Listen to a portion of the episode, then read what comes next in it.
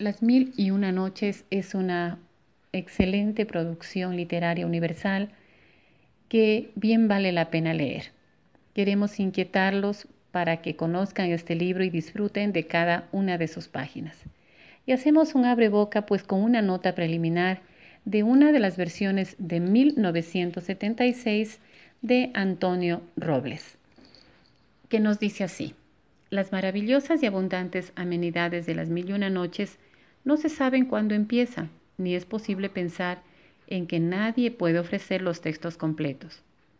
Han sido tantas las versiones a lo largo de los siglos y son tan variados los afluentes que enriquecieron ese gran río literario oriental que no es posible considerar terminada la obra. Bien está que se le intrigase al perverso sultán que ansiaba conocer la continuación.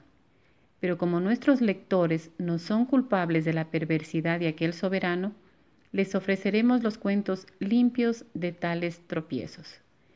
Que la amenidad de las maravillosas colecciones de cuentos sirva para entretener a la juventud y a todos los lectores y les ayude gratamente a elevarse hasta ese pedestal al que antes aludíamos pedestal de una cultura que en este libro, que hoy ve la luz, se cuida de no ser ostensible, ya que el deseo primordial es que sus páginas se destinen a todas las horas donde tengamos la oportunidad de leer. Por tanto, es una obra que debe conocerse para conocer, leer, disfrutar y percibir esa fragancia de la sensibilidad oriental.